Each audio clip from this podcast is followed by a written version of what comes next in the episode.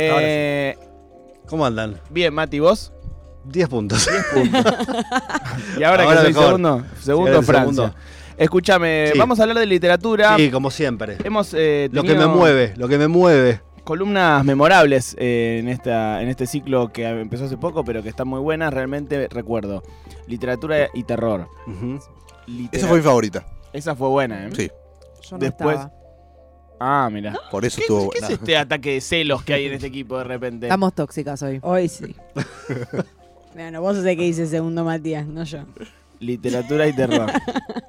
Ayúdenme. Eh, la de los animales, los Tragedias. gatos. Literatura y animales, Sí. literatura y Animalitos. tragedias. El otro día. eh, que- Amistad. Amistad, Amistad. que eh, tuvimos. eh, hablamos de lo del Martín Fierro. ¿Y no hablamos de amor también, romance? ¿O nada que ver? Oye, Cuando hablamos de, Probable. de Romeo y Julieta, ¿de qué habíamos hablado? Ah, Tragedia. de tragedia. Tragedia. Amor y ro- tragedia y romance. Están ahí pegados. Y hoy vamos con hermanos, ¿verdad? Hermanos. Me encanta. Sí, sí, sí. Bueno, vamos a empezar. Digo, hay algo. Vieron que en realidad todo, hay como una revisión de los vínculos, hay una nueva forma de concebir lo que viene dado y también hay cuestiones que son fundacionales y la literatura argentina en sus narrativas también eh, funda, origina, establece cómo deberíamos funcionar en algunos vínculos. Eh, y hay una, una frase, en realidad un párrafo del libro como argentino por naturaleza, que se lo dan dos... Creo que hablamos la vez pasada sobre Martín Fierro, Sí. ¿no? Eh, Bueno. Sí, sí, aquella nota de Martín Coan. Exacto, donde hablamos sobre la amistad entre Martín Fierro y, eh, Cruz. y Cruz.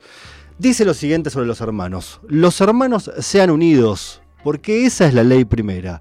Tenga unión verdadera en cualquier tiempo que sea, porque si entre ellos pelean, los devoran los de afuera. Mm. ¿Sabes que es totalmente así lo que decís de que marca cómo deberíamos comportarnos y cuántas veces en una pelea de hermanos uno escucha, ¡eh, che! Los hermanos se han unido, ¿entendés? Como que hay una, hay una cosa de ordenadora de la sociedad, ¿no? Los Benvenuto, la serie que estaba en los 90, que estaba Franchella, antes de ¡eh, qué nena!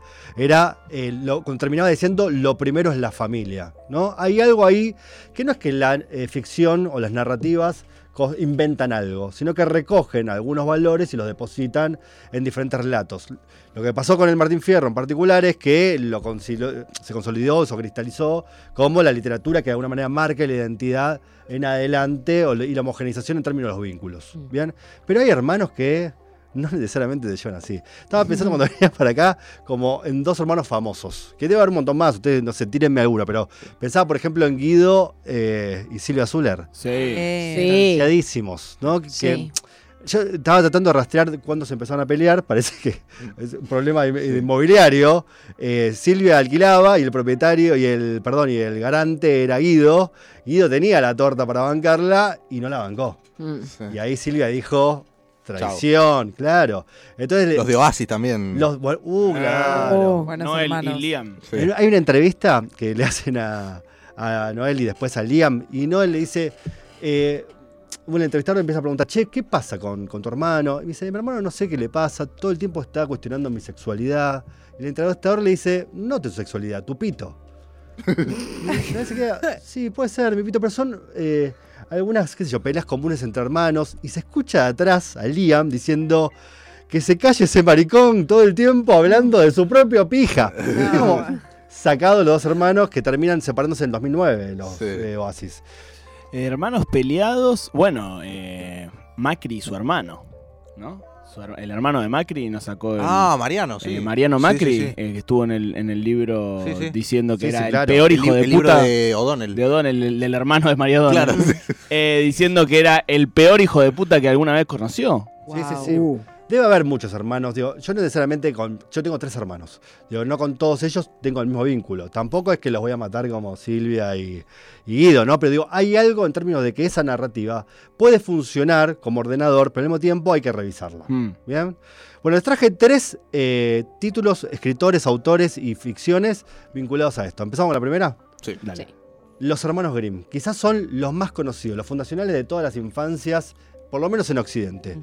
¿Quiénes sean los hermanos Grimm? Los nombres son Jacob y Wilhelm. Son de la época del Imperio Prusiano y tenían como una perspectiva nacionalista donde las ideologías de ese momento, previo al Imperio austrio, austro, Húngaro. austrohúngaro. Eh, había una invasión que había sucedido, a tra- eh, el, el imperio francés había, a través de Napoleón, y había invadido Prusia, y ahí dijeron, che, hay que salvaguardar a las infancias dotándolo de nacionalismos narrativos. Algo parecido a lo que sucedió después con el nacionalsocialismo. Entonces empiezan a recolectar un montón de tradiciones orales que eh, de alguna manera se convirtieron en ficciones escritas, que son las más conocidas, que nosotros las conocemos sobre todo por el mundo Disney. Rapunzel, Blancanieves, eh, ¿qué más? La Bella y la Bestia. La Bella y la Bestia, Caperucita y. Hansel y Gretel, o no, que también eran Hansel y hermanos. Gretel. Ay, es verdad. Que aparte es una historia de hermanos. Y esa es la historia que vengo a traerles hoy. Hansel y Gretel. bien. Vieron que es la historia de dos niñitos que van muy bien li- Ahí va. Qué cap- La primera lía, La che. sentí, La primera sentí. liga. ¿Qué pasa con Hansel y Gretel? Por supuesto que a medida que fue avanzando el tiempo se fue edulcorando ¿no? las historias. Yo se la conté a mi hija una vez esta historia y medio como que quedó mirando, re- viste, con el ojo tiqui tiqui tiqui, como diciendo, ¿qué me contaste, papá? Porque la historia real de Hansel y Gretel tenía que ver con las condiciones en las que vivían los campesinos del siglo XVIII, siglo XIX. ¿Qué es lo que sucede básicamente en esta historia? Hay un hombre, un leñador, que vive en el medio del monte y tiene dos niños, Hansel y Gretel. Muere la madre, en viuda, cuentan esta historia, ¿no? Como la madre muriendo y los niños ahí sufriendo al lado del cadáver de esa mujer. Ah, sí. Ah, mamá, mamá. Y el leñador, con pocos recursos, cuando llegaba el invierno, no tenía para darle de comer a sus hijos. Aparece una mujer por ahí que se enamora y tiene una idea maravillosa. ¿Qué hacemos? ¿Cómo le damos de comer a estos niños? Entonces se miran y dicen, no podemos. ¿Qué es lo que podemos hacer? Dejarlo en el medio del bosque que seguramente alguna bestia se los va a comer. Entonces, los niños escuchan esta conversación de sus dos adultos que supuestamente los iban a cuidar y se los llevan al medio del bosque caminando. Y Hansel dice, che, pará, tengo una idea. Voy a agarrar un par de piedritas para cuando me lleven ahí al bosque, ir dejando las piedritas para que podamos volver eh, siguiendo ese trazo de que, que he dejado. Bueno, se van, lo dejan en el medio del bosque y a la mañana se despiertan y van siguiendo las piedritas y la, la madrastra dice, la concha de tu madre, ¿qué le pasa a estos pendejos? Y ellos dicen que se guiaron mágicamente, bueno, empieza ahí como un relato. Lo vuelven a repetir, lo vuelven a repetir, hasta que en un momento eh, Hansel, en vez de agarrar piedritas, agarra pedacitos de pan. Mm. Y deja los pedacitos de pan y dicen, bueno, vamos a volver con la misma lógica. Pero ¿qué pasa con los pedacitos de pan en el marco de una hambruna tremenda? Se los comen. Se lo comen, los pajariños y se los van comiendo. Entonces a la mañana cuando se despiertan, no encuentran su rastro. Y ahí aparece una bruja, que es una representación en términos de la maldad, y eh, que tiene una casa de jengibre y dulce donde entran, y ahí lo capturan a Hansel, lo atan así, lo tortura, ¿no? Para que le diga dónde estaba su hermana, porque los había visto los dos.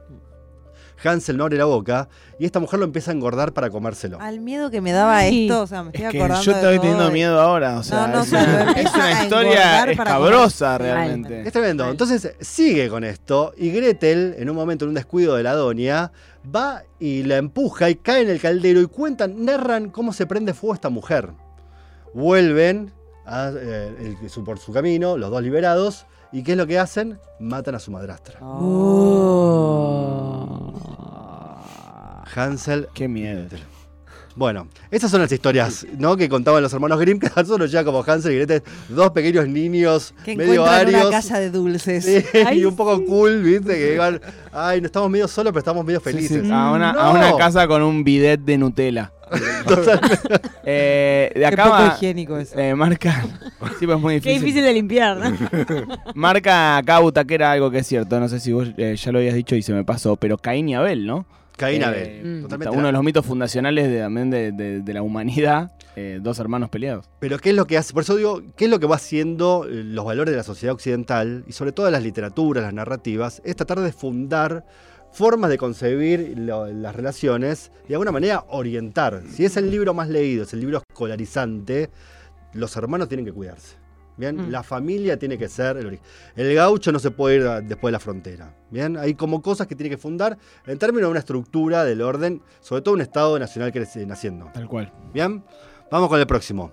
Agota Christoph. Y la historia se llama, en realidad se llama El Gran Cuaderno, pero es la historia de eh, Klaus y Lucas. Bien, Sí, lo hablamos hace un, hace un tiempo con Maru. eh, Me encanta. Pero a full, profundicémoslo. profundísimo. Voy a traer poquitas entonces cositas de Klaus y Lucas. ¿Qué pasa con Klaus y Lucas? Segunda Guerra Mundial. La madre dice también lo mismo, hambruna en eh, Alemania, se los lleva ahí a los niños a la casa de la abuela. A la abuela es como una bruja que dice, la puta madre, ya le estoy pasando mal y me trae estos dos, que no lo puedo creer. Y los dos niños empiezan a tener como una serie de habilidades para sobrevivir, ¿no? Como empiezan, la, la abuela les enseña a matar una gallina y ellos dicen, esto está bueno. Mm. Entonces no empiezan, no solo a matar una gallina, sino que empiezan a matar otras gallinas, sobre todo para desarrollar la habilidad de matar. En un momento, por ejemplo, tienen un vínculo con un soldado que va a su casa. Y como ellos estaban acostumbrados, no, habían tenido una transmisión afectiva ni un vínculo amoroso con sus padres, había gran parte de sus experiencias que se daban en el marco de eso, de la guerra. Entonces este, este soldado los invita a pasar y eh, los viola finalmente a uno de ellos. Y ellos dicen, che, esto es interesante, podemos seguir volviendo porque me va a violar, pero yo voy a conseguir algunas cosas. Voy a poder dormir en otro lugar, voy a tener comida, voy a tener acceso es a otra muy parte de la casa. oscuro. Es muy oscuro. Es tremendo, Es es tremendo. Les, les leo dos cositas, dos fragmentos que traje. Con respecto a la relación de ellos, para que vean eh, la locura que tenían. Algunos días más tarde empezamos la escuela. Cada uno en una clase distinta. Nos sentamos en la primera fila. Estamos separados el uno del otro por toda la longitud del edificio. Esa distancia entre nosotros nos parece monstruosa. El dolor que experimentamos es insoportable. Es como si nos arrancasen la mitad del tiempo, del cuerpo. No tenemos equilibrio, nos da vértigo, nos caemos, perdemos el conocimiento. La madre dice, bueno, mañana van a estar en la clase, lo voy a juntar. El padre dice, son unos farsantes. ¿Bien? ¿Qué es lo que hacen con el padre cuando está por terminar la novela? Como tenían que cruzar eh, la frontera y sabían que había un campo minado, el padre llega y primero ellos estudian a su padre y le dicen, el, campo, el camino es para allá, vos andá caminando que nosotros vamos a acompañarte atrás porque seguramente por acá no hay minas, lo hemos visto. Entonces mandan al padre, que es pelota por los aires, y ellos ahí pueden identificar dónde están las minas y se escapa. Y se escapa uno. Manu, no nos dijiste que era tan oscuro. Yo se lo regalé a mi sobrina. Así No. se hace fuerte. Dice alguien en el chat, eh, me manejó Maru y me leí los tres eh, de Klaus y Lucas la semana pasada, eh, o la semana que los nombraron, son increíbles, redestruyen. Increíble. Había algo que también lo dijo Maru porque la escuché el otro día, que es que esta mujer viene, es, es húngara, se va a vivir a Suiza en y habla en francés ahí, en la parte francesa, y la forma de comunicarse es como mucho más rudimentaria porque no era su lengua nativa y por lo tanto la artesanía o las posibilidades como más arquitectónicas del lenguaje no estaba tan vinculada, digamos, como es como llegar, no sé, a Polonia y de repente ponerte a escribir en polaco. Mm. Y me va a costar un poco. Ella quería escribir. Y escribió de una manera muy rudimentaria y es muy efectiva, es muy buena. Hoy hay como una escuela de escribir simple, de encontrar maneras eh, con muchos puntos.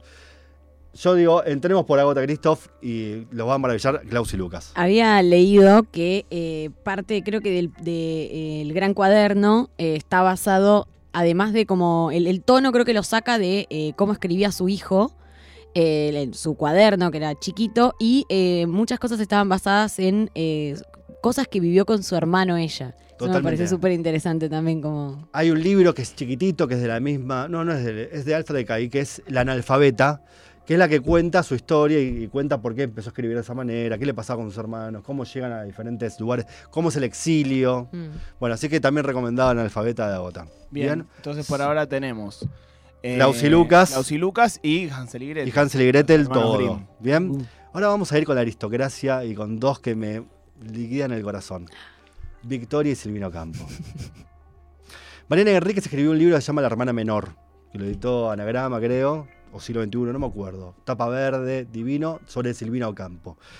Es muy interesante, digo, hablar de la literatura argentina, hablar de Victoria y de Silvino Campo es hablar un poco de, por lo menos de la historia argentina a partir de la primera mitad del siglo XX y fines del siglo XX también. Eh, es como, en ella se condensa gran parte de los acontecimientos culturales, como hoy, no sé, hoy decimos, ¿quién puede sintetizar a al- una persona algo de lo que está sucediendo en, en nuestro espacio, en nuestro- nuestra generación? No sé, es muy difícil, ¿no? Como decir una sola persona. ¿Qué sé yo? En los 90 estaba Tinelli y Pergolini ponerle casero con cha-cha-cha. En esa época estaba Victorio Campo, ¿no? Son de una familia terrateniente, muchísima plata, muchísimos campos. Y Victoria lo que hace, que es mucho más grande que Silvina, empieza a juntar en su casa, en Villocampo, una serie de escritores, artistas, políticos, gobernantes de diferentes partes del mundo, para de alguna manera trazar una corriente. Sí, incluso nos lo contaste la otra vez que hablamos de eh, que Borges y Bioy se Se conocieron, conocieron ahí. ahí. Exacto. Eh, donde Victoria también era como, de alguna Me manera. encanta que se vayan entrelazando las columnas, es espectacular. Ay, qué lindo. bueno, Victoria, más grande que Silvina, eh, era una, una persona con un ca- carácter muy fuerte, muy intenso, a diferencia de Silvina, que ocupa un segundo plano en el marco de esos, esos tres personajes que de alguna manera determinaron su vida. Victoria Ocampo, ¿no? Su esposo, que era Bioy Casares, el esposo de Silvino Ocampo, y su mejor amigo, Jorge Luis Borges. ¿no? En el marco de, esa- de ese cuarteto, eh, Silvina queda como despojada hacia un lugar como mucho más relegado. Y lo que dice Mariana Enríquez, que a mí me parece interesante, es que no es que se la, se la relegó, sino que ella decide correrse de la vida pública, porque la vida pública ordenaba, imagínense en la década del 40, 50, 60, a comportarse en un canon determinado. Entonces ella dice, yo así no puedo vivir libremente mi sexualidad, yo así no puedo escribir lo que se me canta eh, la argolla, yo así no puedo desarrollar como mi, mi experiencia más personal, tengo que estar sujeta a esto, a estos chabones, estas minas que no me lo no me lo fumo, ¿viste? Entonces, eh, la, la relación entre ellas es muy distante. ¿Qué es lo que pasa? ¿Cuál es la herida inicial que relata Mariana Enrique sobre Silvina y Victoria? Cuando Victoria se va a vivir a Europa, tenía 22 años y Silvina tendría 8 años. Victoria, en un capricho, y también para joder un poco a su hermana, se lleva como mucama, como personal de servicio, a su eh, cuidadora, a su eh, niñera. Para Silvina, que se llama Fanny, su niñera era su madre. Era la única persona que la había mimado en su vida, la única persona que le había dicho que la amaba, la única persona que la cuidaba todo el tiempo. Y Victoria leyó eso y dijo, ah, sí, se viene conmigo. Qué perversa. Tremendo. De hecho, uno de los amigos de eh, Silvina eh, dice esto. Con 60 años y lágrimas en los ojos, decía que para ella fue muy penoso cuando Victoria se llevó a Fanny. Nunca se lo perdonó. Y, me di- y dijo lo siguiente, hay cosas que nunca dejan de suceder. O sea, era un dolor que volvía todo el tiempo. Uf. Pobre, tre- tremendo, digo, Victoria, una hija de puta. Y Silvina, que era como hacer lo que podía, ¿no? Al mismo tiempo, la segunda pelea que tienen es, hay ahí, entre Bioy y, y Silvina había como una especie de liberación sexual, cada uno podía tener sus parejas, pero hay un viaje que emprenden con una sobrina de Victoria y de Silvina, que ya era mayor, donde parece que un triángulo amoroso, pero con alguien de la familia. Entonces ahí Victoria dice, estos son unos hijos de puta, ¿no? Mi hermana es una hija de puta. O sea, todo bien con José Hernández y Martín Fipa, la, la, la. Eh, Silvina está abusando de mi sobrina. Wow. Que eso quedó encapsulado en el marco de la familia, por supuesto, eso se sabe mucho tiempo después, ¿no? Se fueron de viaje tres meses por Europa, pero los relatos posteriores a ese viaje fueron como, che, pará, ¿qué onda esto? ¿Dónde dormiste? No, dormíamos todos en la misma habitación. ¿No? Habría que ir a buscar ahí ese relato de fuente, pero sabemos que esas familias por lo general tienden como más a clausurar su palabra que, que habilitarla. Bien, vamos a ver qué eh, decía Silvina sobre, eh, sobre su hermana. Cuando se muere eh, Victorio Campo, Silvina no aparece en el funeral, tiene como algunas eh, discusiones con algunos periodistas que le dicen, che, ¿qué, qué opinas de tu hermana?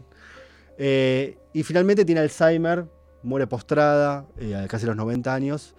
Y cuando muere se le encuentra algo que había dejado para, para su hermana, que es un poema. Y con eso voy a cerrar. ¿Les parece? Sí, por Este favor. es un poema que dejó entonces Silvina para Victoria. Silvina para Victoria. Bien. Dice lo siguiente. Tengo los cajones llenos de cartas que nunca te mandé. Pero ahora como un castigo de no haberte mandado las que podía mandarte, no encontré tu dirección. No la encontré en ninguna parte. Te digo la verdad y me contestarías como siempre, como siempre. Pero esta vez, Dios mío, no me ofendería. No tengo tu dirección, ahora tampoco. Es un poema que de alguna manera trata de volver a vincularse con su hermana. ¿no? Como, la verdad que todo lo que no pude decirte, todas esas cartas, todas esas palabras que me guardé, jamás te las di, jamás te las pude llevar y estuvieron guardadas. Hoy que puedo hacerlo, que ya no estás, hoy que han pasado toda esta serie de, am- de desamores y desencuentros entre nosotras, que estás muerta, tampoco te las puedo dar. ¿no? Como terminaron su vínculo de una manera muy triste. Es algo que no recomendamos desde esta columna, ¿no? Sino como volver como a, a- digo, si existe una posibilidad de con unos hermanos, hermanas, de tirar esa carta que todavía está pendiente, siempre existe la oportunidad de hacerlo antes de que se acaben las posibilidades. Bien. Hermosa columna de Matías Segretti. Hoy la literatura y los hermanos y las hermanas. Pueden encontrar el resto de sus columnas en el canal de YouTube si es que el hacker no se las robó. No. Eh, gracias Mati por haber venido. Gracias a ustedes. Muy linda columna.